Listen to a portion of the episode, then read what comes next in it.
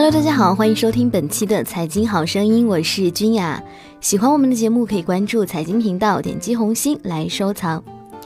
当前民间理财机构良莠不齐，问题理财平台呢正在逐渐的暴露。在这个过程当中，有一些有着变相自融自担、挪用资金等不规范操作的平台，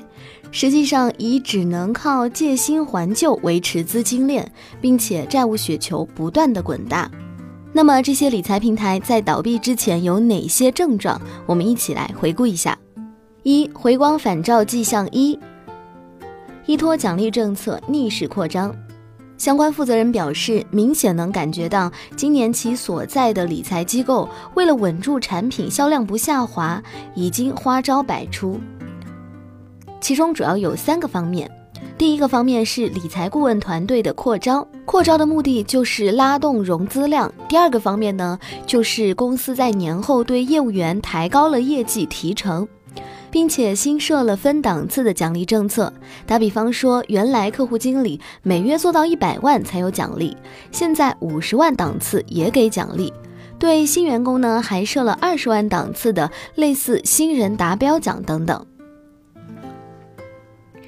第三个方面呢，是对客户加多了奖励方案，比如年前为了冲量，奖励全平台投资额最高的两个账户以某品牌名车的使用权。对于这种给客户的新增奖励方案，某相关人士呢也已经透露，该平台搞了游轮包船出游的回馈活动，并通知老客户因多出来的五百个位子，因此存量资金在三十万以上的老客户，只要愿意续投十万就可以参与。不过呢，很多朋友也在问，在这样一个理财平台多事之秋的时候，我们到底应该怎么做呢？其实呢，最近股票有重新复苏之势。那现在呢，君雅也可以为大家介绍一个微信公众号“大圣财经”，添加之后呢，可以看到每日操作策略，不定期啊还会有牛股推荐。最近公众号中推荐的两个个股呢，也是有百分之五以上的盈利，大家也可以关注看看。在这个时间段，如果不敢参与理财平台的投资，也可以关注一下股票。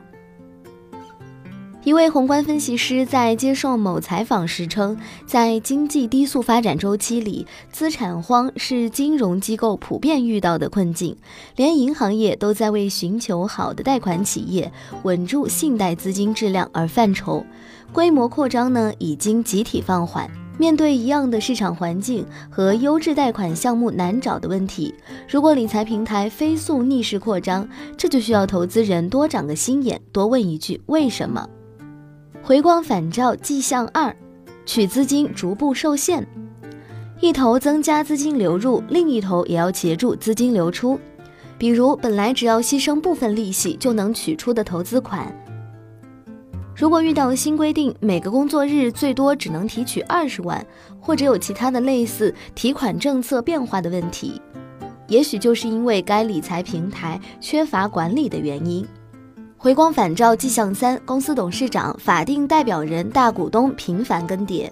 公司董事长、法定代表人换人很正常，但如果几个月之内频繁的换人，或从董事长、法人到高管层都大面积的换人，是比较蹊跷的。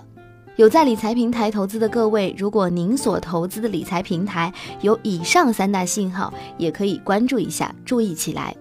好了，以上就是今天财经好声音的全部内容，感谢各位的收听，我是君雅，我们下期节目不见不散。